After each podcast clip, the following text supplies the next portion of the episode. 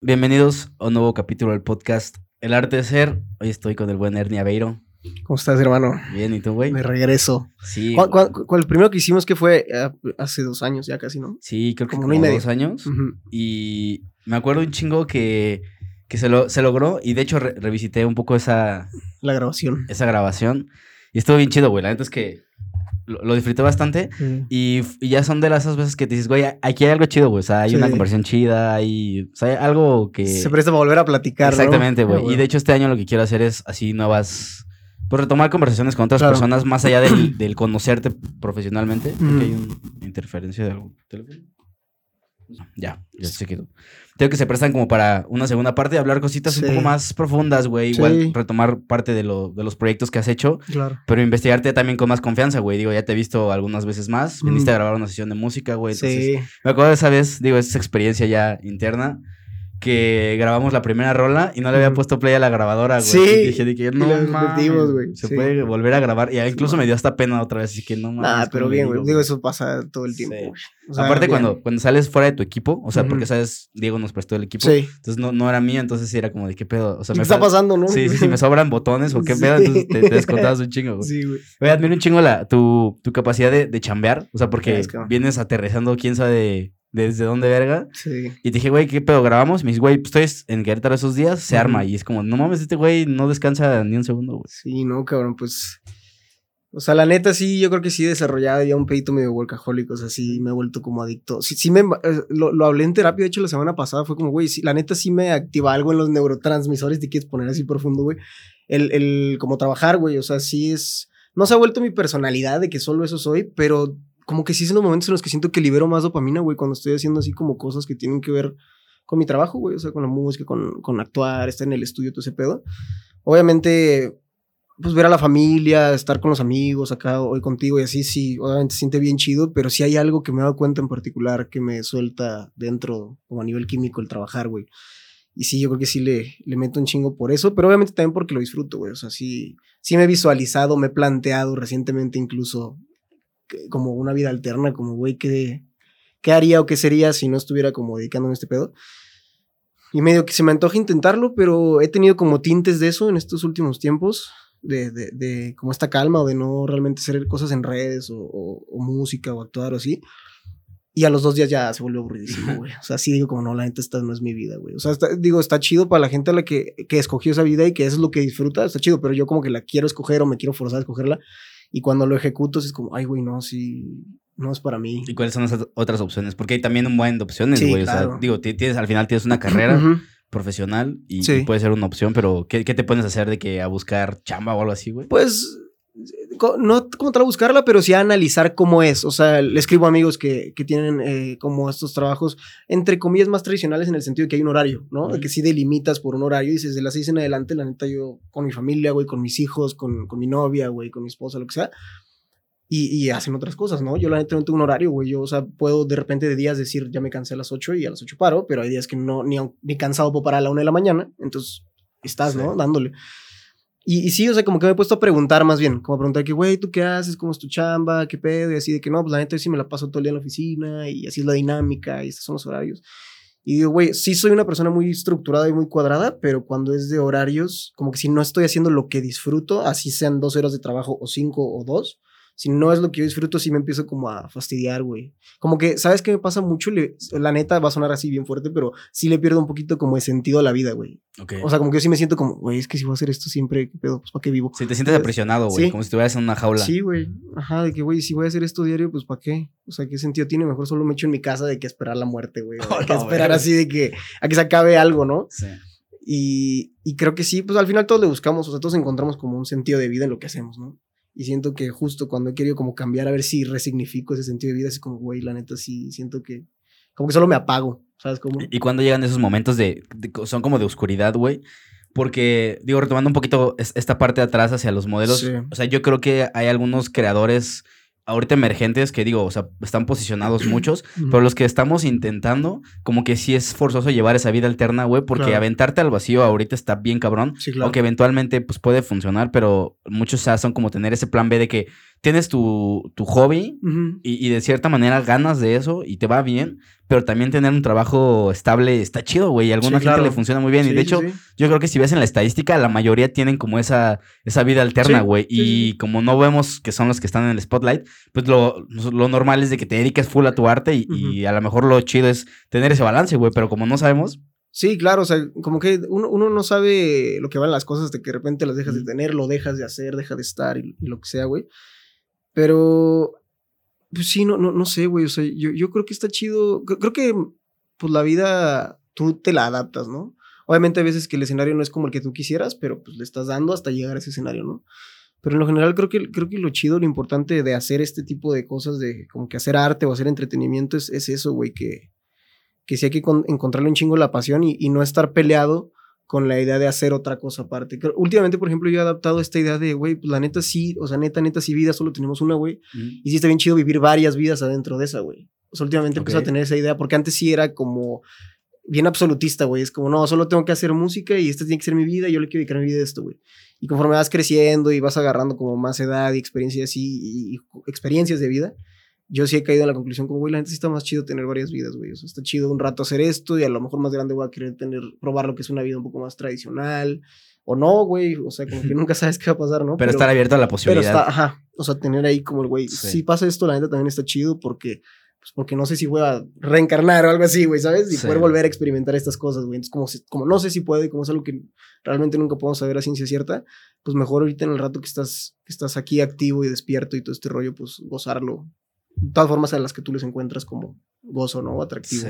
Estos momentos de oscuridad, cuando te cuestionas ese tipo de cosas, ¿en qué momentos caen, güey? Porque pueden ser bloqueos Sí. creativos o incluso una presentación que no haya terminado como tú quisiste. Es cuando, creo que cuando más oscuro está, es cuando te pones a pensar ese tipo de cosas. Y Sí, si obvio. hiciera esto, a ti cuando te pasa ese tipo de, de Pues- ponerte a cuestionar, güey. Pues yo creo que, por ejemplo, ahorita que, que llevo como que todo este, o sea, todo como que lo que fue mitad de 2023 para acá, que va empezando el año, no estuve tan activo como los años anteriores en el sentido de que no filmé casi, este, no tocamos como estuvimos tocando todo el año pasado y antepasado, o sea, principios del pasado y antepasado, pero porque era más un tema de una transición, estamos haciendo el disco, lo estamos haciendo todavía, este, y, y obviamente como que yo me acostumbré a un ritmo muy acelerado de cosas y lo disfrutaba. O sea, sí disfrutaba como llegar cansado a la casa, pero llegar así como, pues fue porque, porque andaba tocando, porque andaba grabando, lo que sea.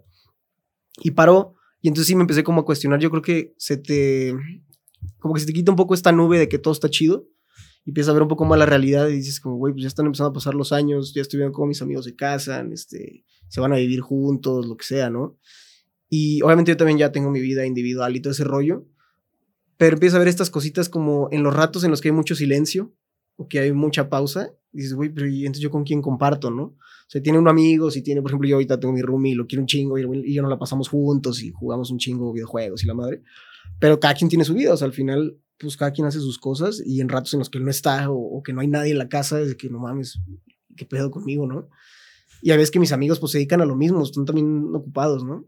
Y ahí es donde más me lo he cuestionado, como, güey, si pues agarrara ya como una vida más normal, a lo mejor ya hacer una vida como en pareja también, este, algo así, ¿no? Y, y esos son los momentos yo creo en los que más como que me viene este pedo, pero luego se viene el rush de cosas como ahorita que empezó el año bien fuerte para mí y dije, no, mejor no. Sí, está chido lo que estoy haciendo, pero sí, claramente son esos ratos como de bajón o de calma, donde al menos yo en lo personal me lo empiezo como a, a cuestionar, empiezo a dibujar como ese tipo de vida, este, como de, pues a ver qué tal estaría, ¿no? Y, y- y la gente que estamos fuera de, pues de, de tu mundo tan cercano, pues lo vemos en tu música, güey. O sea, la canción de Un Lugar Mejor como que refleja ese... O sea, me, me lleva como ese pensamiento de, ah, Sí. este güey lo- probablemente tuvo ese momento oscuro y esta canción viene de aquí. Sí. Intenta como reflejar eso de que, güey, yo lo viví. Estoy seguro que todos ustedes también lo están viviendo, güey. ¿Se- Sí. ¿Lo comparten? No, sí, más, va más o menos por ahí. Sí, totalmente. O sea, fue, fue, el, el proceso de este disco empezó así. O sea, la- la- conceptualmente todo el disco, lo que ya salió y lo que está por salir, es como muy hacia mi familia y hacia mí.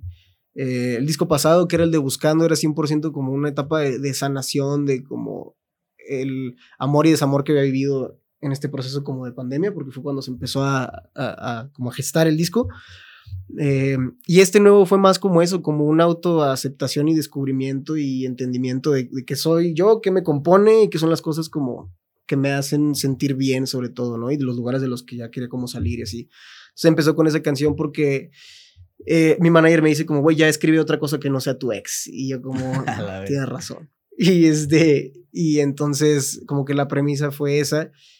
Y la primera canción que salió eh, fue, fue, eso, fue como este rollo de voy a soltar como toda la ansiedad. O sea, es una, en, en teoría la rola es como una carta para la ansiedad. O sea, puede sonar como cuando lees la letra, pareciera que te estás como saliendo de una relación tóxica, pero no necesariamente esas relaciones tienen que ser con alguien más, a son hasta con uno mismo, ¿no? Sí, sí, a mí, a mí me suena como eso, güey, como un momento en el que estás que tienes que soltar. Sí. Y, y, es bien difícil porque tienes que analizar primero en el momento en el que estás, güey. Sí. Y no necesariamente entró en, en mí en caso de una relación, güey, pero el soltar pues está bien profundo y, y dónde nace, güey. O sea, tú llevas sesiones de terapia, viene como de esa parte o simplemente ves como las referencias de que, ah, todo el mundo está hablando de esto, hay que ponerlo en letras, güey. Claro, sí, sí creo que, ah, que en, en estos momentos de la, o sea, en la actualidad y en, en- en el momento que, por el que pasa la gente, las redes sociales, la juventud, e incluso hasta tal vez la, la adultez joven, sí está mucho como esta idea de, güey, o sea, somos muy aprensivos sobre muchas cosas, Mm. creo que las redes sí nos han venido a hacer mal en ese sentido. El querer como lograr cosas de a huevo porque lo estamos viendo en alguien más. Y a veces ni siquiera tiene que ser esa nuestra vida, ¿no? Pero cuesta darse cuenta. Eh, entonces como que vino de ahí, vino igual justo de este, de este mm, autoanálisis, güey, de fueron años bien rápidos y hay cosas que me pasaron, que me dejaron de pasar, cosas que viví, cosas que tuve que dejar, cosas que me costaba dejar. Y, fue como quiero, quiero que, incluso eh, solté en un tema musical, como que quería ya cambiar o llegar más bien al género que siempre quiero llegar, que es como más este indie o rock o así, ¿no? Y todo lo de antes era más, más pop, o sea, en teoría más pop influenciado por el anglo, y aunque había como tintecillos ahí de rock y así, seguía siendo muy comercial o muy, hasta fresilla, si le quieres poner una palabra más coloquial, ¿no? Y yo quería como ya hacerme más este lado, como incluso latino, como, como plasmar en la música, tanto en un tema sonoro como lírico, lo que yo escuché desde niño. Todo el disco pasado estaba hecho por lo que yo estaba escuchando en ese momento. Y ahorita sí fue como, no, pues voy a irme como a lo que me hizo que me gustara la música, ¿no? Este, y de ahí como que toda esta combinación de situaciones empezó a salir esa letra y empezaron a salir los sonidos y las letras de, del resto del disco. Pero compartirlo con la gente está bien cabrón, güey, porque si lo vas analizando y sabes que, o sea, sabes tus, tus, tus procesos, que, que ese es como el primer paso bien difícil, Sí. empezar a, a estructurar qué te está pasando y después compartirlo. Supongo que para ti es como liberador, güey, en ese sentido, ¿no? Sí, sí, o sea, yo creo que, creo que lo chido de la música es que es igual que ir a terapia de muchas formas, o sea, digo, la terapia a mí, creo que lo que, lo que a mí me ayuda mucho a la terapia es el rebote de ideas y es el como contarle físicamente a alguien lo que siento y cuando lo saco es como, ay, ya, o sea, hasta siento que como que se me aclara la vista. El otro platicaba con una amiga que le decía, cuando yo la estoy pasando mal, siento como que las cosas así de verdad se traducen en algo muy físico para mí porque siento que las cosas no tienen tanto color. O sea, veo, te veo a ti así veo de que lo que hay aquí y lo veo más como opaco, güey. Y cuando salgo de una terapia en la que ya necesitaba como ir, porque hubo un rato en el que ya la psicóloga con la que estaba me dijo como ya estás cool, cuando necesites algo solo escríbeme y, y, pues tomas una sesión y otra vez sigues, ¿no? Entonces como que lo dejé bastante tiempo, güey. Y recientemente volví, o sea, la semana pasada, antepasada ya volví, ahora probé como con otro terapeuta, eh, quería como también cambiar de aires en eso. Fue un año con muchos cambios, güey, en general, Sí. el pasado, güey, como que todo lo solté y agarré algo nuevo, ¿no? Este, y entonces sí, o sea, como, como que ahí es donde encuentro el, confort en, en rebotar estas ideas. Y creo que también la música, si bien no hablas con alguien, ha- hablas hacia afuera y cuando alguien lo cacha, como que sientes que ya tú también lo puedes soltar y ya estás como acompañando a alguien más y alguien más te está acompañando a través de, pues, de escucharlo, ¿no? Sí, quiero regresarme un poquito a esta, esta parte de terapia porque se me hace bien, bien importante y, y suena como si te dieran de alta, güey, así como ya Sí. está chido, ya te No, saliste. pues sí. Y es un proceso, supongo que muy personal, pero en tu caso, ¿cuál es como la métrica de ya estás chido? Porque puede ser de que, no sé, tomes medicamentos y cuando ya no Claro. dependas de ellos, ya te dan de alta. En tu caso, ¿cómo fue para considerar, pues, tu alta, güey? Sí. Pues en mi caso fue eh, que como que todo lo que estuve expresando a través de los dos años creo que estuve como constante. eh, o sea, fijo que sí era como una vez a la semana. Yo creo que cuando la terapeuta y yo vimos, sobre todo ella obviamente es la que tiene como la última palabra en ese sentido, porque aunque yo ya, estoy bien, ella puede decir, no, yo estoy notando que hay cosas todavía que no. Yo pienso que fue cuando dijo como todo lo que te perseguía y no te permitía ser funcional en tu día a día ya no está ahí o ya lo tienes regulado, controlado. Ya de aquí en adelante como que toca, ahora sí que aunque suene mal, construir nuevos problemas, ¿no? O sea, como que los problemas nunca dejan de estar, entonces, pero hay veces que siento que como que te limpias o limas las asperezas de lo que te seguía, ¿no? Porque al final la terapia es por lo que traes a veces en el pasado y que se empieza a permear en tu, en tu presente, ¿no? Y creo que cuando ya te limpias de eso, como que está resuelto o está regulado, pues pienso que es como cuando un terapeuta llega y dice, pues ya estás cool. En mi caso fue así, eso fue como ya te veo chido, ya te veo como muy funcional en tu día a día. Ya cada vez que vienes ya no llegas como a contarme que, ah, la estoy pasando mal en esto, o esto todavía me, pues me atormenta o me, me, me persigue, ¿no?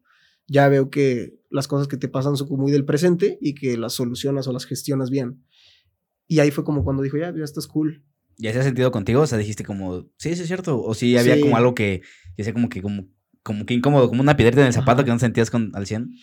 No, ya sí hubo un punto que ya estaba como muy chido. Recuerdo, recuerdo que incluso lo vi reflejado en que un momento que, que me dio como de alta, se podría decir, eh, fue todo 2020, fue todo, fue creo que principios de 2022, porque recuerdo que todo 2022 y hasta la primera mitad de 2023 la pasé muy bien, güey. O sea, en el sentido no, no tenía yo problema con nada, güey. O sea, los problemas que tenía se, se resolvían de que porque no lo, le daba tanto peso y no me parecían cosas ya tan trascendentales, ¿no? Que me estuvieran como haciendo revisitar mi pasado. Pues sí, o sea, estas cosas que sí, que sí tienden a pesar más, ¿no? O que las Sí. cargas como todos los días, todo el día. Ya era más como cosillas del día a día que se iban resolviendo. Y sí me sentí como todo ese año muy chido y se vio reflejado, creo yo, incluso, supongo que en mi actitud hacia afuera y eso me regresó a mí muchas cosas, güey, siento. O sea, creo que fue el de los años más chidos que he tenido en mi vida por eso. Porque me sentía bien en todo y sentía que todo me salía bien por eso. Sí, y suena como mágico, ¿no? Como que Sí. sanas par- cosas Sí, de güey. tu vida y, y de ahí fluye todo naturalmente, Pero loco, güey, porque eh, yo, y tú lo sabes, y todos mis amigos cercanos lo saben, yo no soy como de creer en cosas, güey, no soy nada esotérico, no soy nada incluso religioso ya.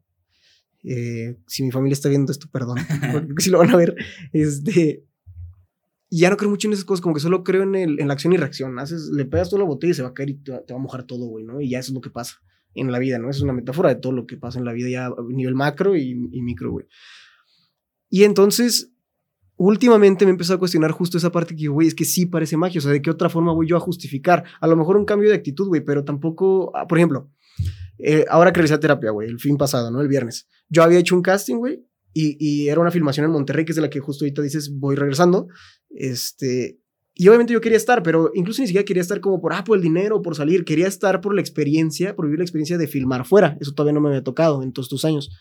Entonces yo estaba como, ah, a estar bien chido. Y de verdad lo quería, güey, pero me valió madre, como que solo lo mandé. Y dije, pues de verdad lo quiero, pero no voy a estar intenso viendo el teléfono a ver si me hablan.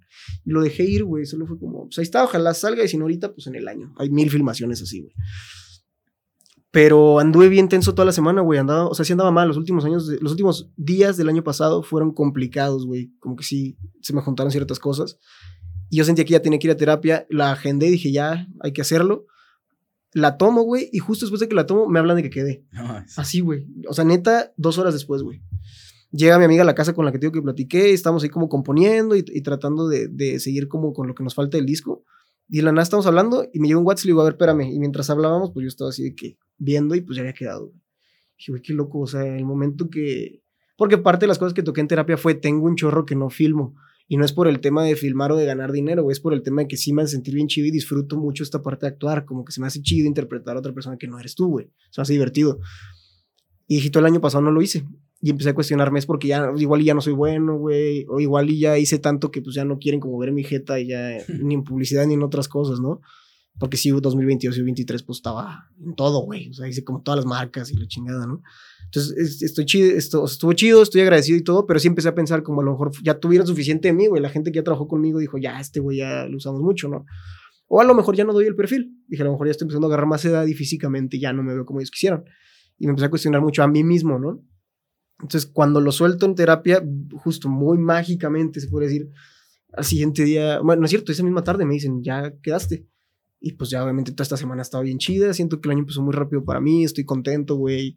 Ayer fui al estudio, este, el disco ahí va, la rola, siempre, la, la rola que acabamos de lanzar, bueno, la- sí, la- el último lanzamiento de este disco va chido, güey. O sea, las cosas como que empezaron otra vez a agarrar color. Y es lo que te Sí. digo, güey. O sea, salgo de terapia y, y te lo juro, te lo juro, salí a la calle al siguiente día y yo veía todo como que agarró colores. color, güey. Sí, Sí. o sea, como que el sol me pegaba más fuerte, güey. El azul de mis persianas estaba más azul, güey. O sea, en mí sí repercute como de forma física mucho ese rollo. Y lo complicado también creo que es a veces asociar. Digo, si- siento que tienes como un pensamiento muy cuadrado, güey, muy así como de repetir la fórmula, güey. Sí. Entonces, ahora a qué le asocias ese éxito de que todo vaya chido, ¿no? Es como, eh, ¿fue terapia o fue de que me tomé ese vaso en la mañana de agua y, volver a iterar, güey. Yo, yo soy muy así de que siento que ya funcionó ese pedo. Hay que hacerlo. Hay que hacerlo otra vez, güey, pero también llega un momento y dices, güey, eso no es lo que yo quería al, fin, al inicio, güey, ¿sabes? O sea, ya estoy en un punto en el que no era esencialmente en lo que buscaba, entonces toca otra vez regresar. Reestructurar, ¿no? Sí, güey. Yo creo que si te dio la terapia, la neta, objetivamente, y lo voy a decir así, que ya me valió madre, güey. Mm. Y ayer lo hablaba con Leo en el estudio, con, con mi guitarra. Creo que ya, vino contigo, Leo. Mm, creo que Pintado, ¿no? Bueno, creo que con Diego. Con Diego. Mm. Bueno, eh, llevamos años tocando juntos, es parte de mi equipo y me ha apoyado un chingo y, somos muy amigos desde un chingo de tiempo. Entonces hablamos mucho de esas cosas, como casi no nos vemos ahora ya porque estoy en Ciudad de México, pues cada, cuando logro verlo o en un ratito en el teléfono nos ponemos al corriente, ¿no? Y ayer le dije, güey, la gente ya me valió madre. O sea, ya me valió madre todo. Antes era justo así como tú dices, que me conoces, muy cuadrado, muy, muy, las cosas tienen que salir como así y planeadas y esto y estrategia y lo que sea.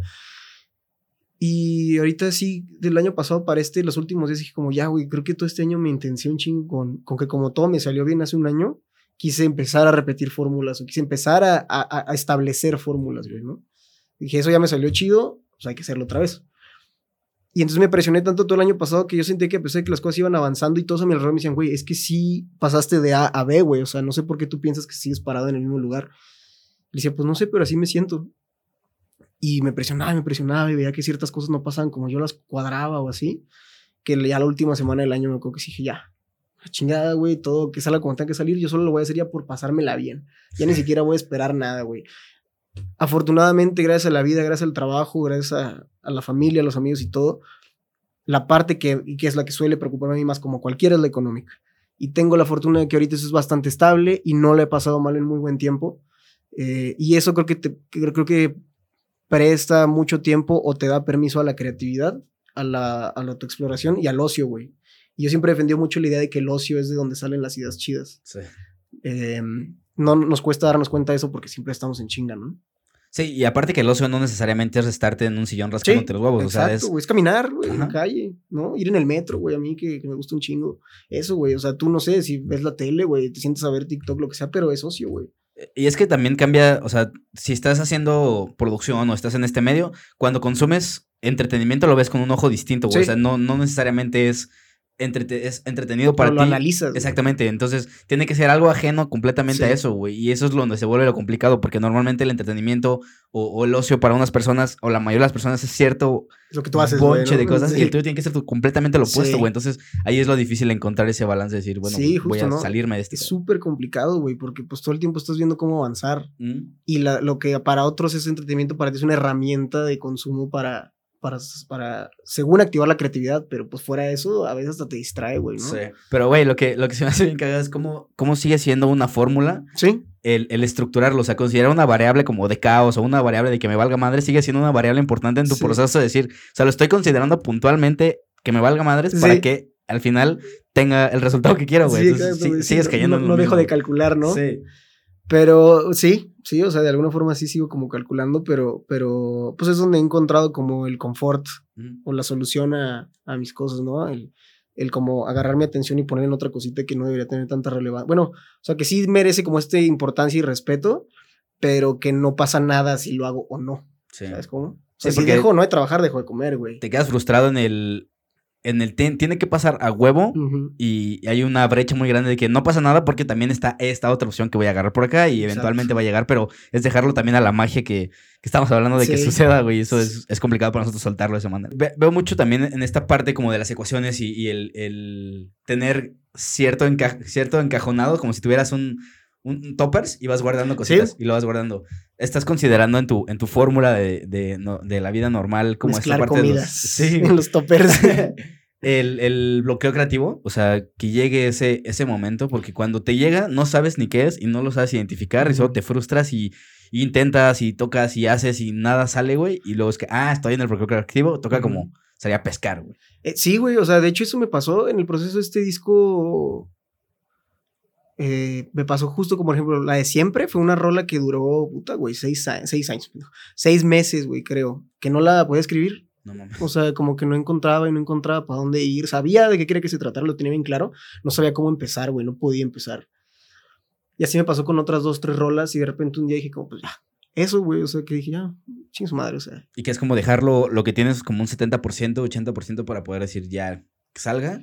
No, es literal, yo creo que iba a la mitad del proceso. Estaba hecha ya la canción, ya estaba una estructura, ya sabemos a qué sonaba, ya sabemos hacia dónde iba.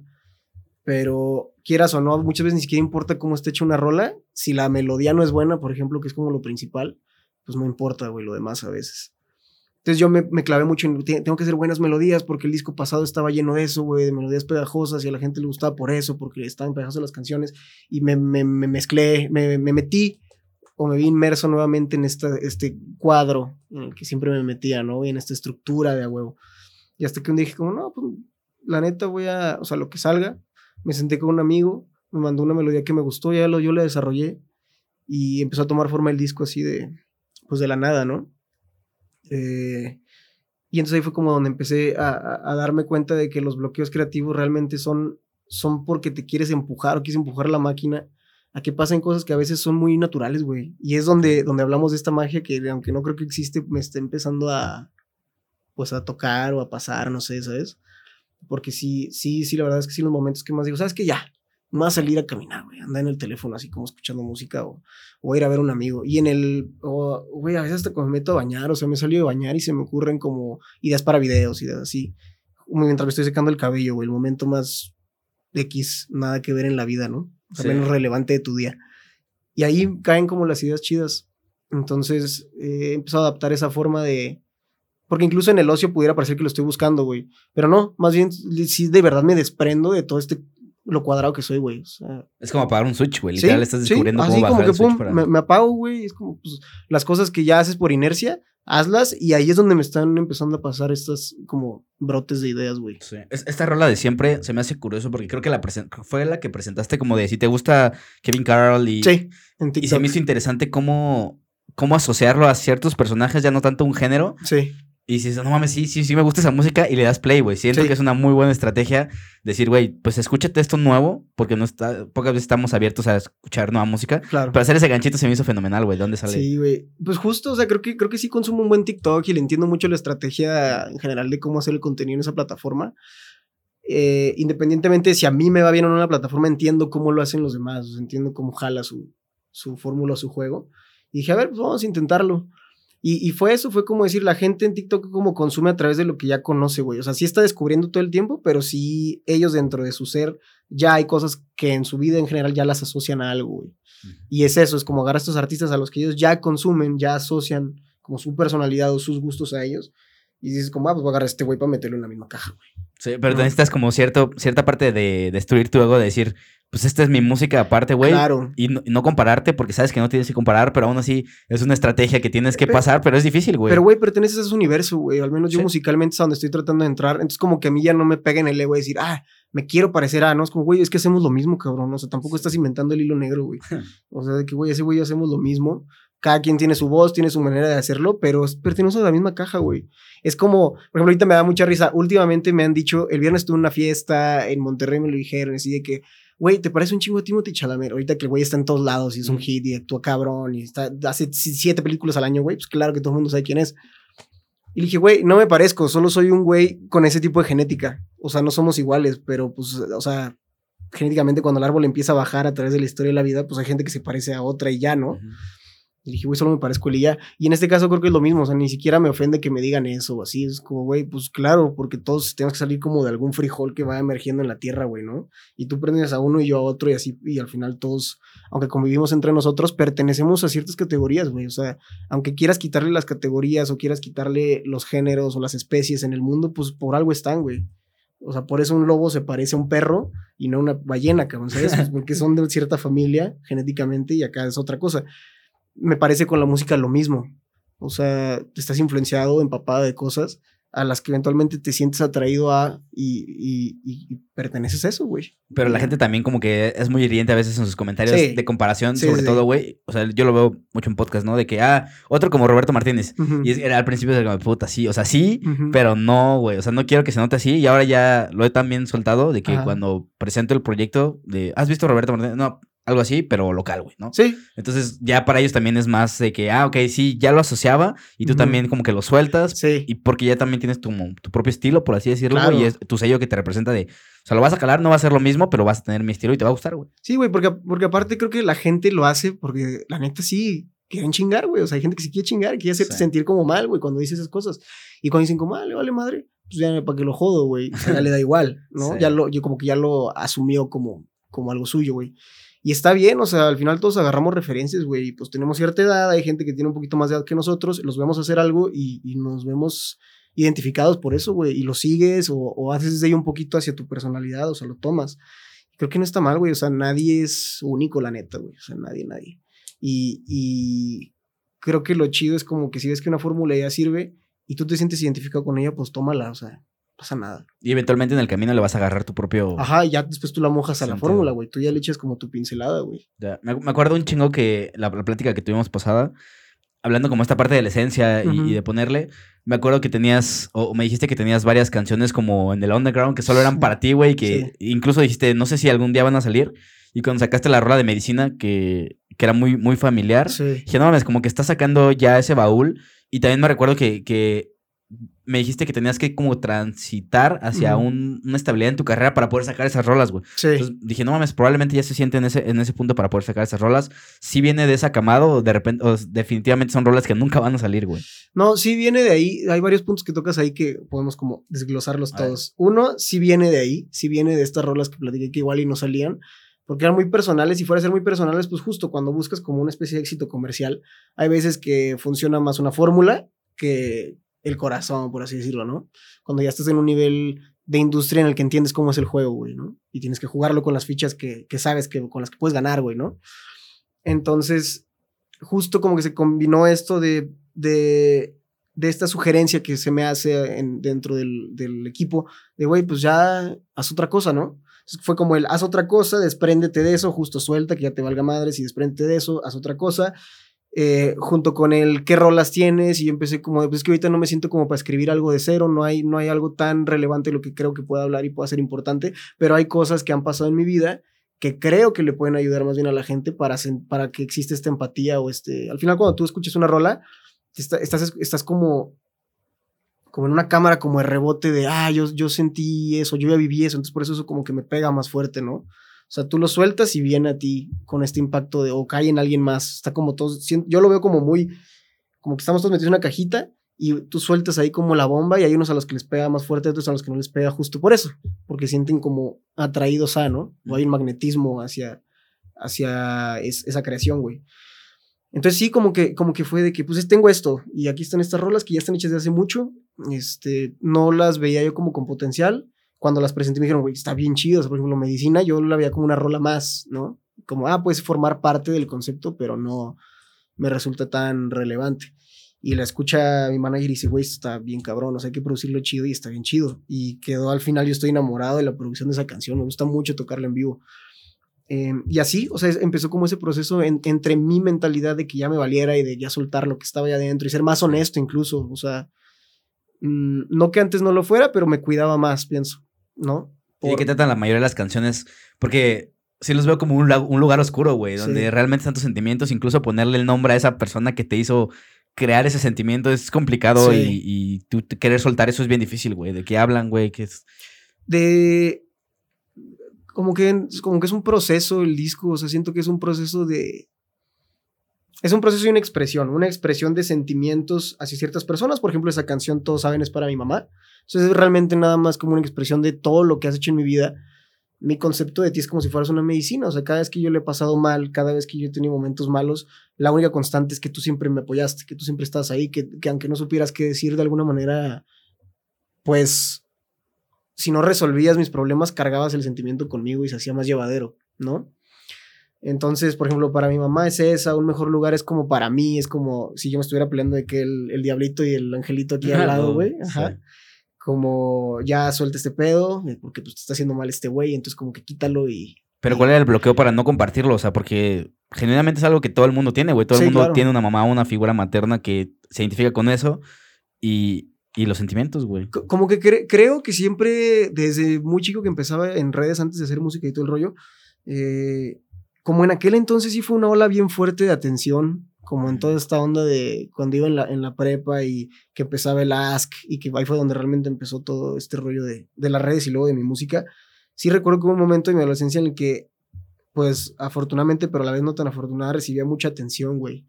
y me preocupaba mucho cómo eso puede repercutir en mi familia porque pues nadie hacíamos nada que tuviera que ver con el medio, no existe este antecedente de ya sé cómo se juega ese juego, güey, ¿no? Y me acuerdo que en ese entonces hasta empezaban a agregar a mi papá a Facebook, por ejemplo. o sea, lo encontré mi papá que sí le gusta mucho usar redes y era muy activo. Y es muy activo en su, en su Facebook, por ejemplo. Pues me preocupaba, güey, ¿no? O sea, me daba pendiente como que empezaban a recibir malos comentarios porque pues no es como que yo... De que todo el mundo me amara, güey. O sea, claramente yo también recibía como comentarios gachos y decía, güey, pues a mí mala madre, ya lo escucho diario. Pero ellos no sé qué pedo, ¿no? Este, igual hasta me mientan la madre porque le están pasando mal por mi culpa. Entonces creo que lo, lo protegí tanto, tanto tiempo y conforme fui creciendo, me costaba cada vez más como ser honesto en esa parte de expresar.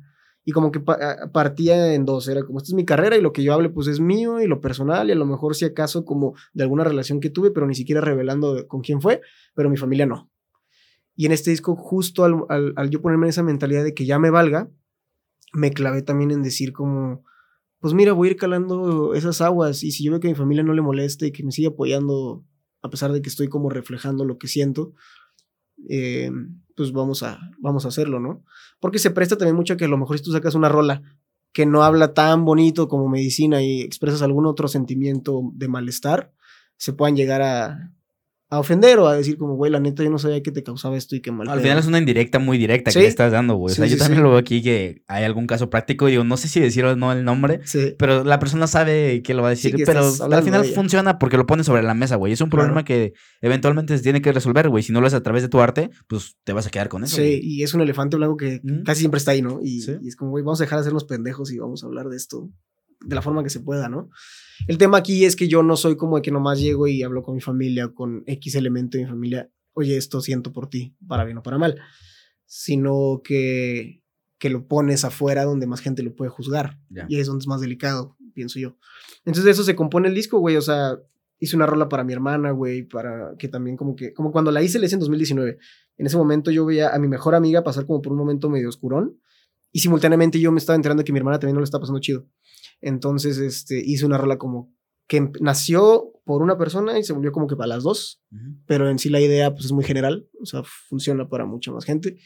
Eh, no sé si está bien en este disco, porque ahorita estamos como reestructurando, analizamos las rolas y vimos que había otras, unas más buenas que otras o que iban más ad hoc, y esa como que no estamos tan confiados de que ahorita haga mucho sentido que salga, ¿no? Probablemente en otro nuevo álbum.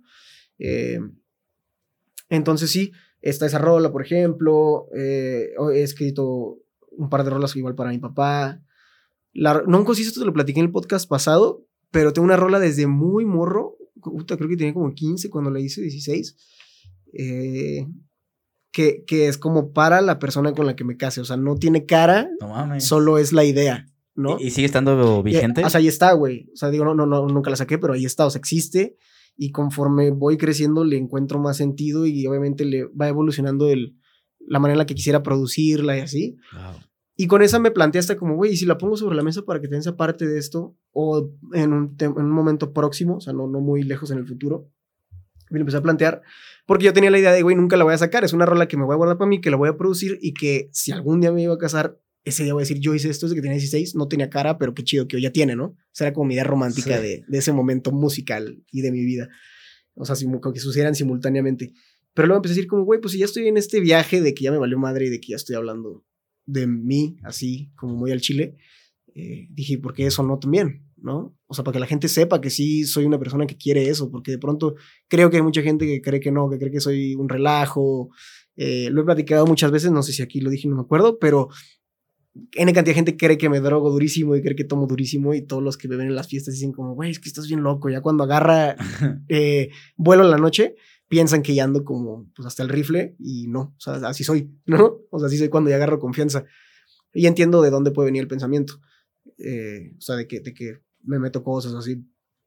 Em, pero dije, pues si ya voy a ser honesto, igual eso también es buena idea, güey. O sea, hablar de este tipo de cosas.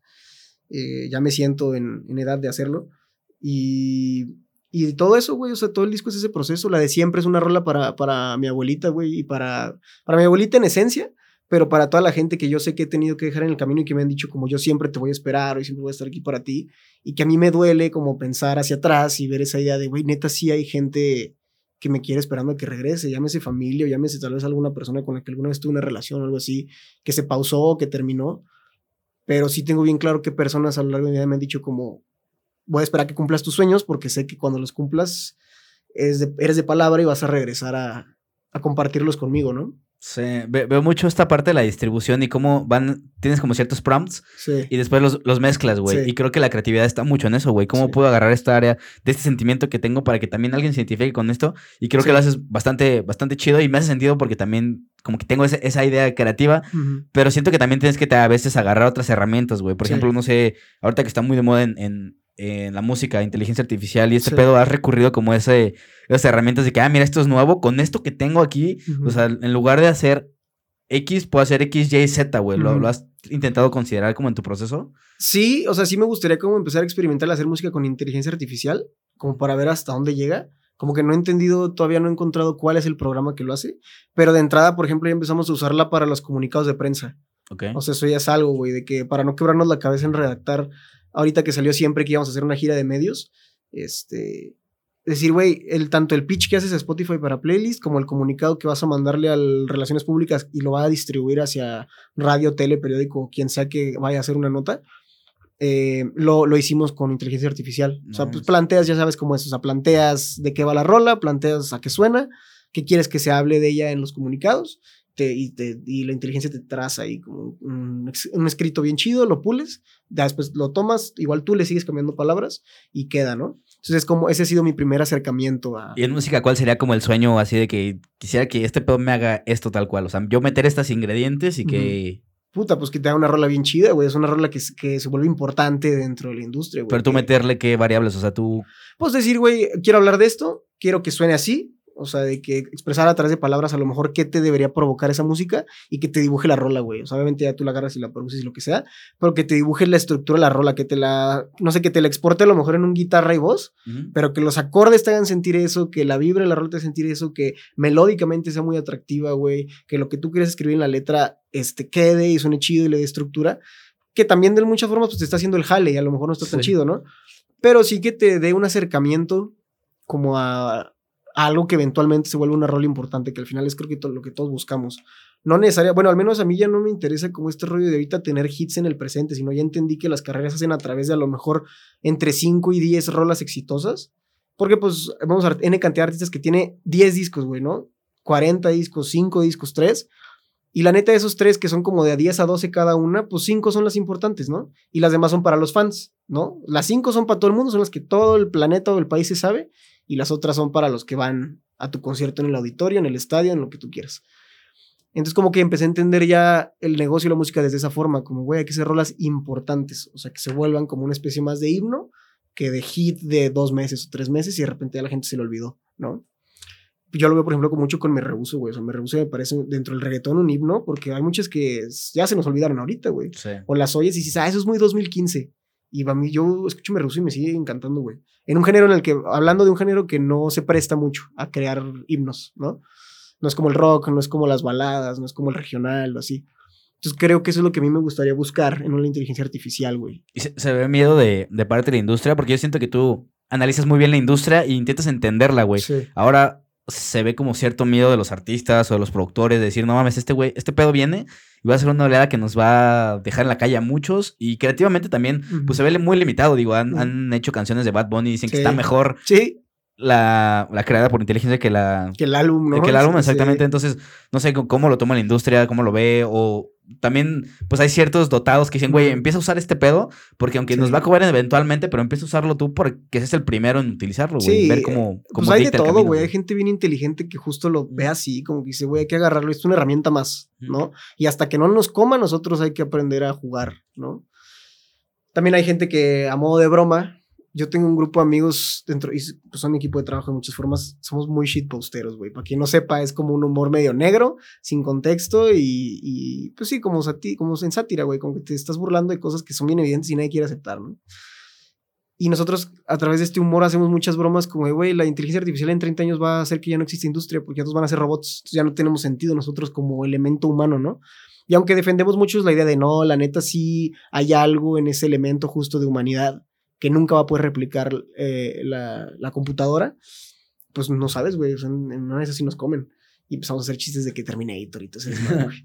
Pero, pero sí, o sea, yo, yo creo que hay de todo. Yo creo que hay gente que sí le tiene miedo. Hay gente que como que le tiene miedo desde, desde que la desconoce y le da miedo abordar o entender o meterse a investigar. Hay gente que sí le da miedo porque ya le entendió probablemente. Hay algo que no alcanzamos a ver todavía varios que ellos ya vieron y dicen, no, la neta sí nos va a destruir. Y hay gente, esta otra más positiva que pienso dice como pues hay que aprender a jugar con el nuevo juguete que nos trajeron. Que tiene curiosidad, güey. Creo que también la curiosidad es un papel bien importante. Decir, a ver, ¿cómo este pedo? Yo tengo un tío que tiene, no sé, güey, cincuenta y tantos años. Y le presenté la propuesta y él es abogado. Dice, no mames, en lugar de ver la oportunidad de que, o en vez de ver la laguna en donde te puede quitar tu chamba porque hace toda la investigación y tiene muchos ejemplos y sintetiza y dice, no mames, yo voy a empezar a utilizar ese pedo para ser el primero en la punta de lanza y además saber cómo me trepo. Y es curiosidad que tiene cualquier persona de noventa y tantos años a alguien de siete años que dice, ¿cómo funciona eso, güey? Y te genera esa, esa ser vivo en hacerlo. Que ese elemento es bien difícil, güey, la curiosidad. Hay dos cosas que yo defiendo cada vez más, entre más crezco, que nadie tiene. O sea, que es bien difícil que tengan, que es curiosidad y sentido común yo siempre soy una persona que asume que todo el mundo es inteligente y que todo el mundo va a entender qué pedo, ¿no? Con lo que está pasando, lo que estás hablando, lo el contexto que tú quieras dibujar. Y entre más avanzo y entre más, obviamente de manera fortuita, conozco más gente por el trabajo y más lugares y más ciudades y más y países incluso y así, sí es como, si hay gente, pues, o sea, no quiero ofender, pero como que sí que no, ni siquiera tonta, güey, solo no tienen ganas, como que no tienen esta hambre de descubrir y de, conectar a con B y de darse cuenta que es bien fácil conectarlo, ¿no? Se me hace bien chido eso, justo por la edad que mencionas de, tu tío, güey, o sea, hay gente que a los 40 ya se dio por vencida y dice como, güey, no voy a aprender nada más, yo ya lo sé todo y de aquí para adelante es nomás repetir la jugada hasta morirte, ¿no? Se me hace bien chido que la curiosidad no la tiene cualquiera y te das cuenta conforme creces. De niño es obvio que eres curioso es obvio y todos lo, y lo ves en cualquier niño y todos son, a su manera todos lo son y todos descubren el mundo, ¿no? Pero hay una edad en la que sí siento que la gente dice, ya lo sé todo. Y es cabrón, güey, ¿sabes? Ve que ahorita el mundo avanza neta 10 años en un mes ¿Cómo crees que ya lo vas a saber todo, güey? No sé si, si lo sepa todo o tal vez se mete como en una fórmula ya estructurada. Decir, esto me funciona y ya lo que esté fuera de mí, a la chingada. Sí. Porque lo veo con nuestra generación, güey. O sea, tengo amigos ingenieros que nunca en su vida han usado chat GPT para nada, güey. Entonces, es como de, ya está tanto en su nicho que esa, esa curiosidad se va apagando. Sí conforme tienes tu, tu propio cuadro, güey, ¿sabes? y tú trazas tu cuadrito y de ahí no te sales. Sí, ese es tu juego, ¿no? Exactamente. Y lo que es importante es estar brincando de cuadrito que decías de tener varias vidas en una misma. Creo que lo veo como en eso, güey. Como que vas brincando este cuadro y luego este y luego este. Y siempre vas aprendiendo cosas y se, genera un músculo que el brincar a otro cuadro ya está tan calado tu músculo que esa, esa recepción, nueva información ya es fácil, güey. Sí. Cuando para otras brincar de aquí a acá es que se te acaba la vida, güey. Justo, justo, o sea, eso, eso yo creo que es lo más fuerte, que la gente sí de verdad siente que ya valió madre todo lo, en lo que creían. O sea, cuesta mucho trabajo justo de construirse y, empezar en otro lugar a levantar ladrillos otra vez, güey. Porque es volver a empezar, güey. O sea, como lo dice la rola, es el mejor lugar, escúchenla. Pero sí, o sea, es volver a empezar, es, es, salirte de ese pedo que ya te sabes, que ya entiendes, que ya tú lo controlas, que tú eres el que está hasta arriba dentro de ese juego y, y empezar a ser un peón en el juego de alguien más, güey. Y, y conocer un nuevo mundo, una nueva experiencia se me hace bien chido eso de que, eso, güey, de que la gente grande siga siendo curiosa, güey. A mí, yo siempre fui muy curioso desde niño, güey. Siempre fui muy preguntón, muy cuestionaba todo. Recuerdo tener como una, o sea, va a sonar bien mamón, pero sí tenía una capacidad de análisis muy cabrona desde muy chiquito. O sea, preguntaba cosas que realmente yo no veía a otros morrillos preguntar. y, y, hasta, hasta que crecí me di cuenta de eso. O sea, no de niño me sentía inteligente, sino de niño eso era yo. Y cuando crecí y empecé a voltear a ver a otros niños chiquitos cómo, cómo se desarrollaban, yo así como, ah, no mames, sí preguntaba cosas bien raras de repente. y este, o cuestionaba cosas que... ¿Te acuerdas de algo puntualmente? Sí, que... sí, sí, cabrón. ojalá no esté viendo esto ningún niño, pero Santa Claus. sí. Nosotros en Ciudad Juárez vivíamos una casa de un piso, güey, y claramente no tiene chimenea. Y yo crecí en el norte, entonces nuestra cultura era que Santa Claus entra por la chimenea, güey, ¿no? A dejar los regalos. Yo tenía tres años, güey, yo creo. Me acuerdo muy cabrón de que le pregunté a mi mamá, creo, a mi papá, no sé, a alguien de esos. Les pregunté, oigan, pero ¿cómo va a venir Santa Claus a dejar los regalos si no tenemos chimenea? O sea, y no es como que vamos a poner una. Entonces, este, creo que mi mamá me dijo como, es que se hace polvito y entra por abajo de la puerta y pues se vuelve a ser humano y te deja las cosas. Y yo decía, no, porque, y tu referencia es que los ves en películas. Y es claro que no, yo nunca he visto a Santa Claus hacer eso. Yo creo que se mete a la de a huevo como puede por la chimenea con todo y renos, güey. Entonces, si no hace eso, seguro no es cierto. O sea, ni siquiera fue, no me quedé como de, como en el limbo de, pues, eh, De alguna o forma lo hará. opciones que puedan pasar, güey, si no fue tajante de No es cierto, güey. Entonces no existe, güey, porque pues si no hay chimenea y este güey no se mete por ahí, claro que no se hace polvo. Yo nunca he visto que se haga polvo en las películas. No es una muy buena referencia, pero en ese de niño te funciona, ¿no? Sí, sí. dices, güey, pues si no se hace polvo, entonces no existe, güey, porque eso no se puede. O sea, a mí no me vas a sacar de que no se puede, güey, no se hace polvo. Y eh, desde ahí, o sea, muchos otros ejemplos más así como de, de burdos por la edad que tienes, pero que yo ahora que estoy grande digo como, güey, yo nunca he visto a ningún niño preguntar eso, güey. Les dice Santa Claus y sus güeyes dicen, a huevo, mañana hay juguetes. No vale madre por dónde entre. Y yo sí me preguntaba más que el que me trajera cosas era el, pero ¿cómo lo va a hacer? Si claramente eso no se puede y no existe y no es cierto. Y desde ahí empecé como a cuestionar mucho y creo que en ese tipo de cositas nació mi curiosidad que es la misma que conservo al día de hoy, güey. Y solo evoluciona con la edad y evoluciona con los conocimientos que vas adquiriendo. Pues ahora, a lo mejor no cuestiono un Santa Claus porque ya la tengo clara, pero te empiezas a preguntar, por ejemplo, te metes en la filosofía, te empiezas a preguntar como, qué onda con el sentido de la vida, de dónde vienes realmente, si existe una religión, si hay un Dios o no. Y te puedes clavar ahí horas y horas y perderte y entrar en un limbo hasta caer en el estoicismo de ya me vale madre todo, porque la neta nada tiene sentido, yo se lo construyo. Que es mi idea actualmente, güey. O sea, la neta sí, aunque suene medio dark, sí siento como, güey, la neta nada tiene sentido, tú se lo das, pero pues está chido. O sea, me la estoy pasando bien, mi cerebro libera químicos que me hacen sentir bien cuando hago cosas que me gustan, y si de repente todo eso se acaba y un día me muero, pues, güey, pues es que como ni sé a dónde voy, pues no pasa nada, güey, ya me la pasé chido, seguramente me apago y quién sabe qué pasa después. Igual solo de repente todo se ve oscuro y te apagaste ya, ¿no? O sea, o quién sabe, güey, es, es lo chido de de cuestionarse esas cosas y de irte bien lejos porque igual nunca vas a solucionar nada, nada más es como, siento yo es como para reforzar tu sentido de vida y ya. O sea, creo que no tiene otra funcionalidad más que eso. pero ¿qué, tanto te dejas adoctrinar? Porque si es verdad que estos mensajes, no sé, lees eh, meditaciones de Marco Aurelio, ¿no? O, escuchas que alguien lo leyó, güey.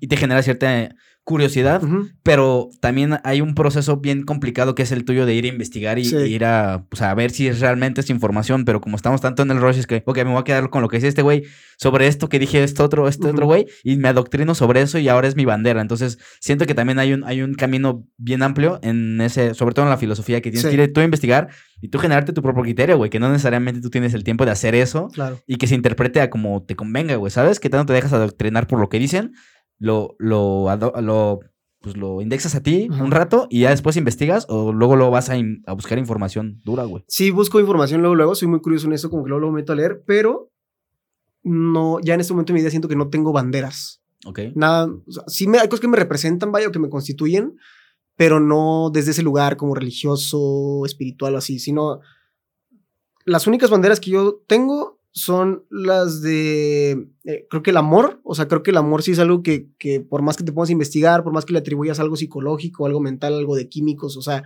que le quites la parte espiritual, que le quites la parte del alma, lo que tú quieras, se me hace nada más como, en esencia, una fuerza de empuje, güey que se crea en tu cerebro y ya puede ser, sí, a lo mejor nomás algo químico, güey, ¿no? ¿no? No tiene que ver nada con que mi alma y la tuya están conectadas, a lo mejor sí me, me generas algo, seguro, tal vez despiertas algo en mi pasado que era bonito, entonces lo traigo al presente y por eso me siento unido a ti, o sea, güey, la explicación que quieras darle, ¿no? Pero en, resumen, como que si yo no tengo banderas, yo no defiendo nada, no me doctrina nada, lo, lo leo todo, lo consumo todo, lo aprendo para entender, porque al final en este negocio te relacionas con un chingo de gente y todos tienen una creencia y se me hace bien grosero como a huevo querer tumbársela sin poner la tuya, pero también se me hace débil dejar que ellos te transmitan la suya de a huevo, ¿no? O que te terminen por convencer.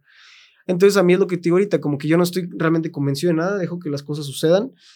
Creo nada más en el amor, ¿por qué? Porque las cosas que he hecho, cada vez que las empujo con amor, me sirve, me han funcionado más o me han salido mejor que cuando las hago es hasta por disciplina, güey. O sea, tú sabes que yo soy un güey muy cuadrado y disciplinado y que hay, hay días que la neta como cualquiera le estoy pasando mal, pero vuelvo, sigo yendo al gimnasio, por ejemplo, ¿no? O sea, hoy no tengo que hacer nada, pero puta, güey, sé que tengo que ir, entonces lo voy y lo hago.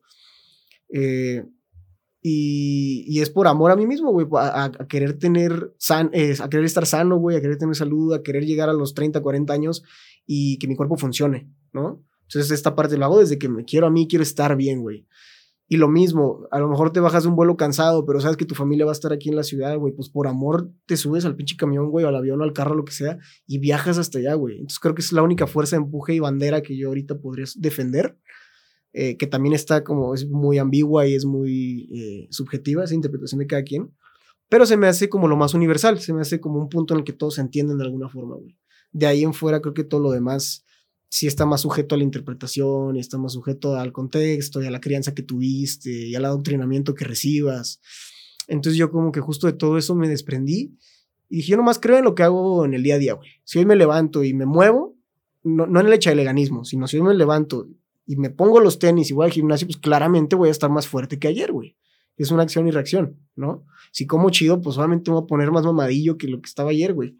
Y así con cualquier ejercicio micro o macro en tu vida. Y eso es como realmente mi, pues, güey, si le quieres poner algo, mi religión o mi movimiento. Tu, ahora doctrina, güey, la doctrina, de Ajá. Pero es personal, güey. O sea, se construye sobre ti y no buscas apadrinar a nadie. Güey, sigue este, esta fórmula. Que, que aparte del echeleganismo y el tema sobre el echeleganismo es, es confuso porque es verdad que mucha gente se trepó a esto de que el echeleganismo no existe, pero en teoría sí, o sea, no, sí, existe. Sí, ¿no? Sí existe. Porque si tú le echas ganas, o sea, la posibilidad es mayor, güey.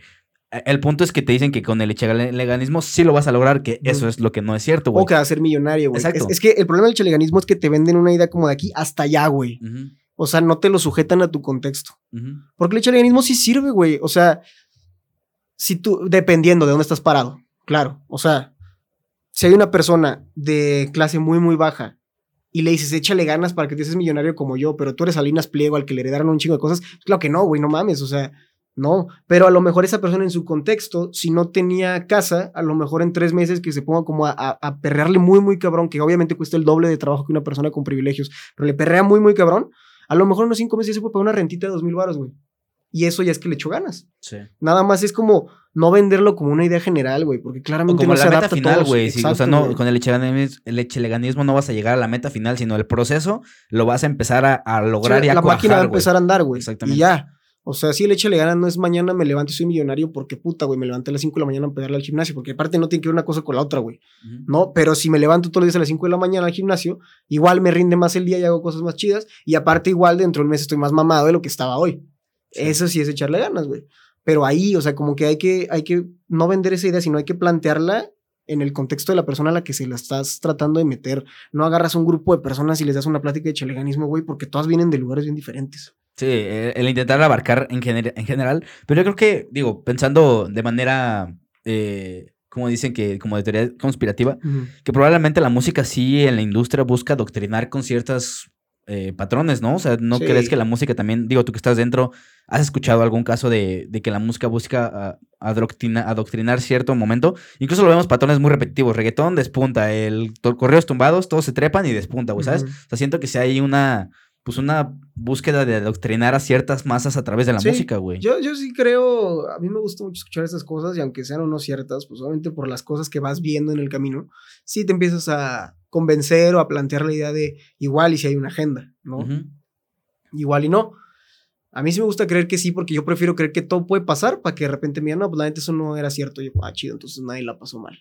Pero mejor estar preparado para el putazo que estar así la pendeja nomás. ¿Y cuál sería la agenda que tú has visto en la industria, güey?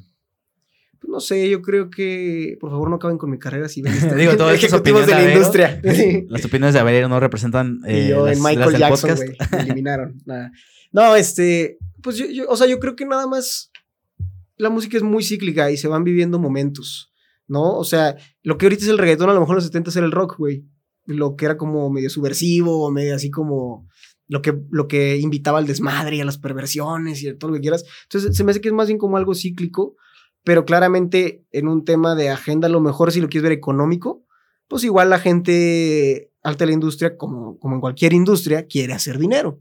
Y dijeron como, ah, pues este pedo hace dinero porque es fácil de hacerse y eh, redituablemente es muy bueno. Por ejemplo, el reggaetón. Agarras una lap, te haces una rola y si es un hit como pasó con Me Rehuso, güey, que literal es una rola que era una maquete, fue un madrazo y al día de hoy sigue dejando dinero esa canción. Eh, pues tú lo ves como, como cualquier güey de cualquier industria, güey, como cualquier ingeniero, como cualquier lo que tú quieras, güey, que te venda un producto. Pues, güey, si esa fórmula ya jaló y no nos cuesta tanto la mano de obra, güey, pues hay que, hay que meterle ahí, ¿no? Hay que echar todas las monedas a ese, a ese juego, güey. Entonces yo lo veo más así, yo lo veo más como es música fácil de hacer, es música que entra muy fácil en la psique de la gente y, hay que hacer dinero de ella. Y el corrido me parece en este momento igual, porque creo que, por ejemplo, incluso la música de banda si te tienes que clavar muy duro en un estudio, porque hay que grabar este, que la batería, hay que grabar las, los, este, los vientos, todo esto. Y el correo tumbado son, son rolas muy fáciles de hacer, güey. O sea, son muy difíciles o complejas porque son musicazos los que las hacen. Pero en un tema a lo mejor de mano de obra, tú te agarras un, o sea, compras o pides prestado un, un, requintito, güey, y una guitarra de 12 cuerdas, y ya te armaste un arreglo de correo tumbado, güey. O sea, una así, una basicona, si quieres, sin tantos arreglos. Es muy fácil de hacer, es muy fácil de turear esa música, o sea, no son tantos elementos dentro de la banda. Y, y, es música que al final es la raíz de este país. Creo que durante mucho tiempo, y, y a lo mejor si quieres meter en, meter en temas políticos, la agenda que se empujaba políticamente permeaba en que cierta música se escuchara, güey. Claro. Y ahorita que estamos, la neta, en un gobierno de izquierda, güey, en un momento un poco más de izquierda en el país y en la sociedad, creo que el reflector volteó a, donde siempre debe haber volteado, que es a las masas, güey, a la gente que sostiene este país, ¿no? Y este, y esa, y esa gente desde siempre, desde el contexto en el que haya crecido o cualquier razón que le quieras atribuir, escuchó esa música y es a lo que se siente familiar. O sea, claramente una persona que creció tal vez en el campo, en, no sé, güey, en, en, Hidalgo, o a lo mejor más al norte, güey, en Sonora, en algún lugar, es un ranchito, pues, güey, no escuchaba Daft Punk, no mames. O sea, claramente escuchó, a, no sé, a quien tú quieras, Ariel Camacho, a José Alfredo Jiménez, a Juan Gabriel, y así como fue evolucionando esa parte, ¿no? Y ahí está la raíz, güey. Entonces. O sea, en teoría puede ser que el, gobierno pudo haber abierto esta puerta para que pues, fluyera sí. y ahí llevarlo a exponencial. Sí, a mí sí me gustaría pensar pues que sí hubo una agenda. Y, me hace mucho sentido desde el lugar en, el, que se encuentra el país ahorita, la gente que tiene la atención del gobierno en este momento y, que, y cuáles son sus hábitos de consumo. Y entonces les llevas a la mesa uno más, ¿no? O uno que ya consumían y se, lo, se los pules, güey. Y también quieras o no está, por usar una palabra ahí medio pocha, whitewasheado. O sea, sí blanquificaron o como le quieras llamar el regional mexicano. Porque antes sí, o sea, muy, o sea, malamente, pero se le decía que era música naca y música de nacos, no es que chingados. No estoy de acuerdo con eso, pero yo sé que así se le decía o se le tipificaba a este tipo de música, ¿no? Y, y de repente hoy día le gusta a todo el mundo, güey, peso pluma. Dices, güey, Peso Pluma es lo mismo que Julián Álvarez en su momento, cabrón. Sí, no, y aparte, o sea, si, si, si, no ves la raíz, ese güey ni siquiera vive en México, güey, no consume en México, no, no hay nada de él mexicano. sí, no, güey. Eh, y seguramente es, es un mexicano de clase alta, güey, ¿sabes? Entonces, eh, viendo todas esas, esas cositas, pues dices, güey, pues la neta igual sí lo diseñaron para, para que de verdad cuajara en todo, güey, o sea, en la masa y en la gente pues, de élite, por ponerle un nombre, ¿no? Em, y creo que sí, o sea, creo que es el momento que se vive y pues no me parece mal, o sea, creo que lo bonito dentro de todo esto, porque siempre hay que buscarle lo chido, es que por fin ya hay representación de nosotros en el mundo, porque somos, o sea, es un país que le hace carreras a artistas desde hace un chingo de tiempo, porque nosotros no tenemos alguien que hacia afuera vaya y represente. Y lo más chido está yendo a representar con la música de aquí porque de repente queríamos aquí hacer reggaetoneros a güeyes que somos mexicanos, cabrón. O sea, ¿cómo vas a ir a representar en Europa, en Estados Unidos con reggaetón si tú no eres, pues, un boricua, güey, o, ¿sabes? Alguien de, del sur de Latinoamérica. O sea, es como si un gringo de repente me quiere, en lugar de venir a vender pop o rock, güey, este, o blues o lo que tú quieras, me quiere venir a vender justo un regional, o decir, no mames, pues aquí lo hacemos nosotros, ¿no? O es como, está bien chido que haya pop aquí en México y que esté influenciado por el anglo, pero ¿cómo vas tú a hacer una, a una artista, por ejemplo, mujer, cómo la vas a hacer una Dua Lipa, una Britney Spears y la quieres ir a turear a Estados Unidos? Y en Estados Unidos ya tienen a Britney Spears y a Dua Lipa, güey, que es británica, pero, o sea, pero ya les llega eso, güey. Y ya tienen a su personaje. ¿Por qué les quieres clavar uno de los tuyos? Mejor clávale uno de los tuyos que tenga, pues, lo que ese país le compone, ¿no? O sea, lo, lo que lo hace ser, pues, mexicano en este caso. Y, en ese caso, cuando tú eres esa, esa bandera de este fenómeno, porque ahorita tocas el tema de Paso Pluma, ¿no? Probablemente es la persona que le tocaba en este momento vivir eso, güey. O sea, ni siquiera lo buscó, ni lo persiguió, ni lo construyó y te salpica, güey. O sea, ¿cómo ves tú en la industria también o en general en el entretenimiento, güey? Digo, supongo que te, que te rodeas con personas que pueden estar en ese momento, que a veces como persona, en retrospectiva, hubieras no preferido tener todo ese putazo, güey. ¿Sabes? Estaba mejor antes, güey, ¿sabes? Crees que pase y te imaginas tú, te visualizas que todo ese movimiento eventualmente te llegue y vivir con eso por siempre, güey?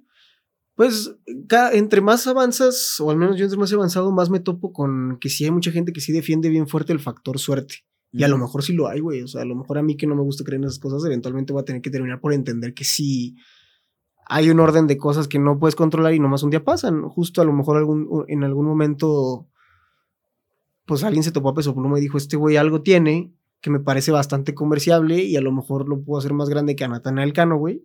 Aunque Natanael ya representaba el género, por ejemplo, y fue el que lo hizo de muchas formas. Pero yo veo que este güey como que trae toda la formulita, güey. Entonces nomás es como meterle el boost, que el boost pues es dinero, güey, exposición, ¿no? O sea, e-, es y no algo tan complejo de, pues, hacer. Entonces, yo creo que sí veces que nomás el factor suerte, güey. O un día a ti te toca hacer la cara de las cosas y pues pasó. Tú estás preparado si te toca un factor suerte en eso. Yo, y yo lo pienso por el podcast. Yo también hago contenido todos los días. O sea, sigo la misma fórmula de los que están en un nivel muy cabrón. Digo, cuando tenga ese boost, yo sí creo en, este factor suerte. Cuando tenga la suerte de que alguien descubra esto, yo lo voy a seguir haciendo si tengo ese factor suerte o no. Pero si lo tengo, no sé si estoy preparado para vivir eso, güey, ¿sabes? ¿Tú te sientes preparado? Yo creo que nunca lo estás como tal y te vas como amoldando a la situación y más en este tipo de negocio porque no es tan estructurado y lineal. Entonces como que nomás ibas como aprendiéndole, güey, como esquivando las piedritas y, echándole, pues sí, echándole chingazos, echándole huevos y, haciéndote de una personalidad y de, un carácter. Yo creo que nunca es fácil, yo creo que entre más subes de nivel se vuelve más complicado y, también lo he escuchado, me lo han dicho muchas veces. Eh, pero fuera de estar preparado para que ese momento llegue, creo que creo que yo en lo personal siento que me sostiene mucho la preparación que tuve desde muy niño familiar. O sea, la educación que recibí y, los valores y todo este rollo. Siento que en ese sentido sí estoy muy preparado, güey. O al menos ahorita digo eso, ¿verdad? Después algo como un pendejo con esta declaración, pero, pero en este momento sí me siento como, güey, si algún día, si de repente tuviera esa suerte, creo que la podría asimilar o la podría ir como masticando por cómo fui criado de niño, güey. O sea, por los valores que me dieron mis papás, como de que nunca fuera grosero, de que siempre traté de ser humilde cual fuera el contexto. No necesariamente que, ah, porque vas a ser famoso tienes que aprender a ser humilde, ¿no? Sino porque te tienes que aprender a adaptar a cualquier circunstancia de la vida, ¿no? A la vida que te toque vivir conforme crezcas. Entonces, creo que desde ese lado, como que eso sí lo tengo, de, pues sí, masticado, güey. Como, ah, si me pasa, pues, pues puedo seguir teniendo una vida, entre comillas, normal porque si así lo quieres, lo puedes hacer. Hay artistas muy, muy grandes que neta se salen a la calle en bici, güey, les vale madre. O sea, si ellos pueden, güey, dices, güey, yo soy famosísimo, pero aquí en México, cabrón, ni modo que yo no pueda, güey. Ese cabrón lo conocen en cualquier esquina del planeta y el güey anda en bici, en Japón, y anda en bici en Estados Unidos y en Inglaterra y lo que tú quieras. Pues, güey, si ese cabrón puede, ¿quién soy yo? No mames. Ya. Güey, y de hecho, cada vez, cada vez que, que, sacas una canción o yo un capítulo o un clip, güey, son como más darditos hacia esa mira, o sea, que estás comprando más boletos hacia eso, güey. Ahora se viene un nuevo un nuevo sencillo, güey. Platícame de esto. ¿De dónde viene? ¿Vienen estas canciones también recónditas o es algo más maquinado en, otro, en otro contexto, otro tipo, güey? Pues como que tiene. Sí, yo creo que mitad y mitad. ¿Por qué? Porque es una rola que. que sí está influenciada como tocadito un poquito por el regional mexicano, pero no desde un ángulo de me quise subir al mame. Sino, sino que dentro de todo este viaje, antes incluso ya estaba hecha desde antes de que tronara el género aquí en el país el año pasado, ya la habíamos hecho este, sino que dentro de este viaje como de honestidad y de aceptación de, de mis raíces o de las cosas que me hicieron volverme músico, dije, pues una sí es el regional, güey, o sea, claramente crecí en el norte, yo lavaba las llantas de las camionetas de mis tíos y les ayudaba, pues estos fines te sacaban con la cubetita y a darle chingazos, ¿no? Con 3, 4 años y según tú ahí estabas limpiando como si fuera car wash. Y que se escuchaba en el estéreo, güey. O sea, yo escuchaba a los Tigres del Norte, güey, lavando el recodo, la, lavando el limón, creo. Valentín Elizalde en su momento yo era muy, muy fan y todo el mundo sabe que soy bien fan de ese güey. Entonces dije como, güey, ¿por qué no incorporo eso a este nuevo sonido? Porque incluso en, en lo general este nuevo sonido es muy latino. O sea, es como rock en español, eh, siempre es como una especie de balada, pero guapango, medio guapangosa. Y esta nueva, que se llama Si Pudiera, es como una balada como medio folk, como medio dreamy, como con esta influencia del, del indie folk pero trae unos arreglitos ahí pues, anorteñados, por poner un, ¿Con requintos? como requintitos. Ajá, trae unos requintitos. ¿Y acordeón? No, no, no se me ocurrió en ese momento, pero seguramente lo haré para la próxima. Vi, hace poco a Julieta Venegas y entendí por qué funcionó desde el principio, güey. ¿Por? Creo que fue eso. El acordeón. Sí. O sea, el sonido del acordeón que la morra, o verla tocando el acordeón. Las dos cosas, güey. Que la morra mezcló sus influencias porque nació en Tijuana con el indie que seguramente es lo que le gustaba o el rock pop alternativo, por ponerle un nombre y que sus rolas son eso, güey. Todas son el acordeoncito, pero pues en esencia es una rola que también podría perfectamente cantar León Larrey, Jimena Sariñana, Natalia, todas ellas. Y esta morra le metió su acordeoncito. Y creo que muchos de estos otros artistas se tardaron en hacer un poco más la carrera porque iniciaron como haciendo música desde el privilegio que uno tiene de tener acceso a música de otros países. Entonces tal vez influenciado por la de otros y lo quieres traer a México. Y a lo mejor cuaja, pero se vuelve de nicho. Y cuando te abres a lo general, que en SOE es un MTV Unplugged, que se vuelve completamente acústico y entendible para el público, pues ves, güey, entras a un mercadito en Ciudad de México y está la de Luna siempre, güey, ¿no? Siempre en la tele está puesta esa, güey. Este, Natalia es Natalia ya como ahorita el respeto que tiene, siento yo, a partir de que su música empezó a ser más latina, güey, y dejó ser tanto este rockcito, pues medio gringo, canadiense y así, ¿no? León cuando, cuando, bueno, cuando hace eso con Zoe, también su disco como que lo entiende, y aunque no deja de ser la personalidad que ese güey ya tiene, creo que sus rolas más fuertes son las baladitas, güey, que pues, aquí todo el mundo las entiende, es un país muy de balada. Sí, muy sencillas en, hablar y, y, que las puedas repetir fácil y entiendes las palabras que está diciendo y dices, ok, ya la entendí, y lo, puedo repetir yo perfectamente, Sí, güey. Y Julieta hizo eso desde el principio. Sí. No se tardó 10 años en hacerlo. O sea, su carrera empezó así. Estos güeyes transitaron hacia eso, güey. ¿Qué es lo que yo siento que estoy haciendo ahorita? E, esta rola, si pudiera, me dijiste, ¿ah? Sí. Eh, igual haciendo la misma relación que hiciste para las otras canciones, ¿a qué suena? ¿Y cómo lo podrías comparar en ese sentido? Digo, aún no la escuchamos, pero ¿a qué sonaría más o menos? Eh, o sea, ¿con relación a las mías o a las eh, influencias? A las influencias, güey. O sea, como dijiste, estas canciones se parece a, si te gusta Kevin Carroll, ¿cómo lo vas a vestir en este caso para presentarlo? Para y venderlo, ¿no?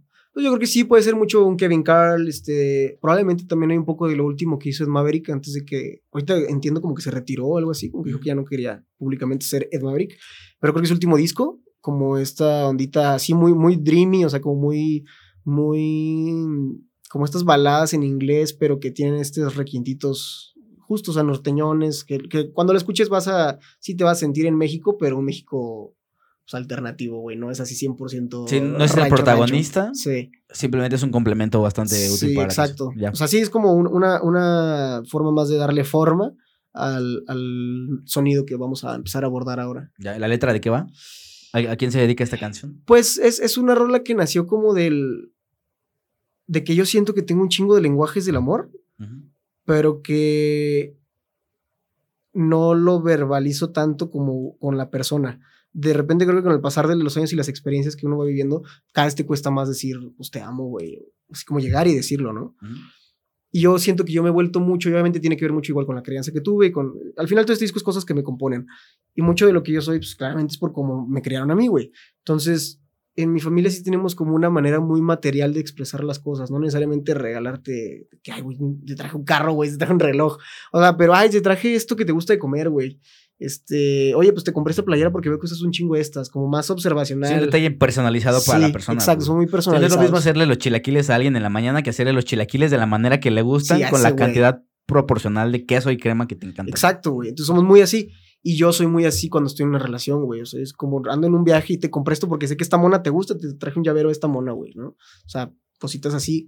Desde eso hasta el siempre invitar a comer, el hacerme yo cargo de todos los gastos. Somos como que tenemos una crianza, yo siento que tengo una crianza, sobre todo con mi papá, como muy de resolver, como dice el meme. mi papá siempre fue una persona que resuelve mucho a la fecha.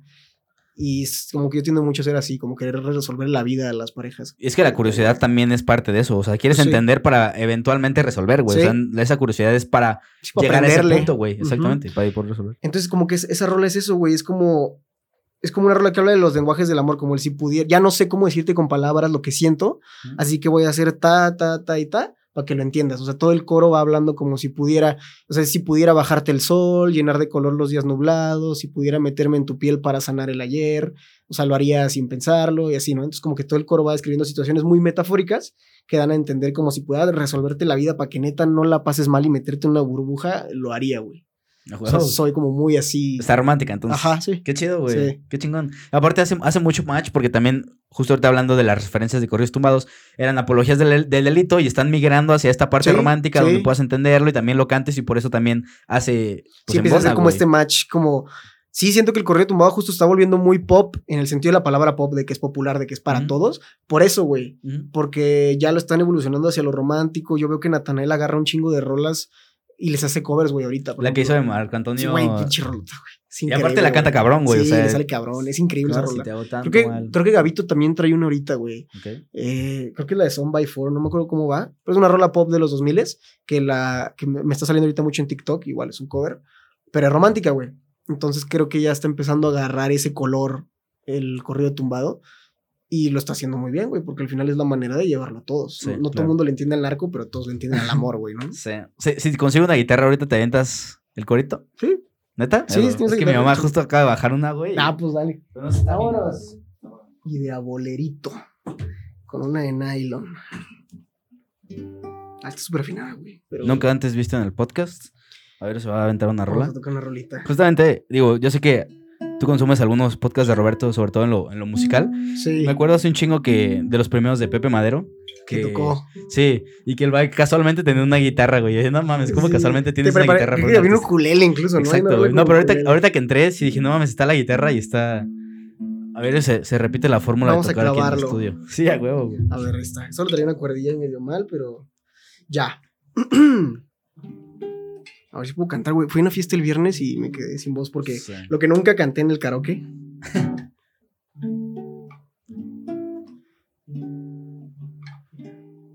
si pudiera. Ok, a ver. Voy a quitar los audífonos para oír bien. Sí, date. Ok, así. Ujú. Ok, es que le cambiamos de tono y creo que ahora se toca así.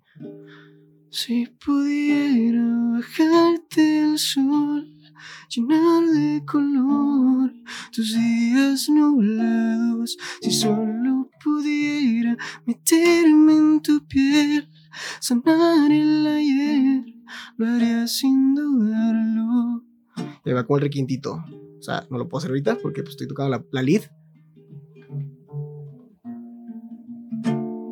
No puedo explicarte mi amor.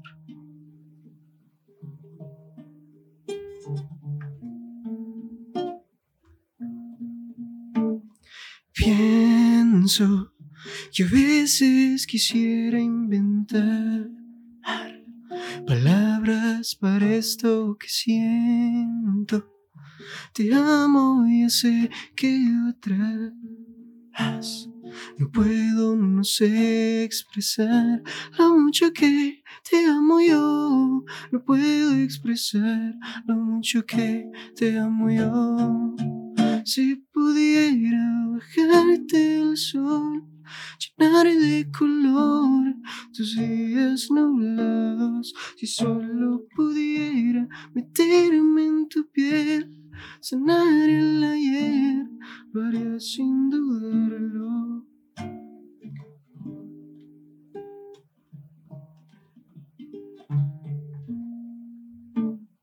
No puedo explicarte huevo, güey. Se escucha pegajosa, güey. o sea, por la letra. La melodía está pegajosilla, Qué chingón, ¿no? güey. Pues Sí, muchas gracias, güey. Algo, algo inédito. Sí, no estábamos preparados para esto. Pero cayó. Se pero armó. cayó. Y lances a escuchar la rola. Compartan historias que están escuchando esta Sí, rola. A mí me gusta este mucho. clip. Me gusta mucho compartir alguna, o sea, tomar fotos genéricas y, después rolita. postearlas y siempre pongo la rola. Sí, güey. Ahorita tuya, se dio, güey. se dio un chingo justo con la de siempre toda esta semana. Me han estado etiquetando un chingo en, en pues ya es que está como el, el cielo bien cool ahorita, sí. como, pues no sé qué está Un pasando. atardecer, cabrones. Pero Están muy cabrón los atardeceres en estos días. Y me han etiquetado un chingo con fotillos así de que en el mar y el atardecer cool y la de siempre, güey. ¿Te O sea, llegan cuando etiquetan la canción o te etiquetan a ti en tu. No, me etiquetan a mí. Ajá, si me arroban a mí, me sale. Si la ponen en la rola, pues sí, raro. Creo que no. Creo que eso no te lo avisa. Ya. Ok. Pues vayan a, escuchar la canción, sí, etiqueten a. Vero. Eh, ¿Cuál es el mood para escuchar esta canción? O sea, esa, en esa postal, Ujú. si esa canción fue en atardeceres, ¿esta en qué es, güey? Pues yo creo que con el novio, güey, con la Sí. novia, ¿no? Con tu pareja, güey. O Ah, sea, foto bonita, estéric, borrosita, la chingada, lo que quieras. O pues agarrillos de la mano, no sé, o sea, algo, pero creo que es con tu pareja, güey. Creo que es. O hasta con tu familia, güey. O sea, Sí, sí. creo que es una rola para. Pues está hecha desde la premisa de, de no sé verbalizar mi amor, así que te lo expreso de que te quiero bajar el sol, la luna y las estrellas, güey, para que veas que neta estoy comprometido con este pedo. Creo que es eso. Chingón. Pues, güey, muchísimas gracias por caerle. A ti, cabrón. Qué chido. Esta rola. Y vayan a ver, escuchar esa canción. Ya va a estar en plataformas. Ya, ya, en ese ¿Va a haber momento ya está. próximamente? Creo que vamos, vamos a hacer como unos visualizers para todo el álbum, como Ok. performance, güey. O sea, como el que subí de medicina, que es como yo tocando. Y son los que salen en Spotify, ¿no? Como Exacto, y el que sale en Spotify. O sea, va a salir ahorita uno para siempre. eh, bueno, ahorita ya salió, para salga esto ya salió. Para si pudiera y las que faltan, va a salir como su visualizer en YouTube y Spotify. Chingón. Pues etiqueten a Vero, eh, etiqueten que lo escuchaban en el podcast. Y pues nada, una vez más, gracias, güey. Gracias, hermano. Que se vuelva Estuvo más constante que le caigas Sí, por acá, güey. Hay, que- hay que- hay que establecer un tiempo, Sí. güey. Cada seis meses hay que actualizar cómo va el pedo. Sí, güey. ¿no? Chingón. Pues muchas gracias. Gracias, güey. Gracias a todos los que habían escuchado en este capítulo. Les agradecemos. Nos vemos en el siguiente. Chao.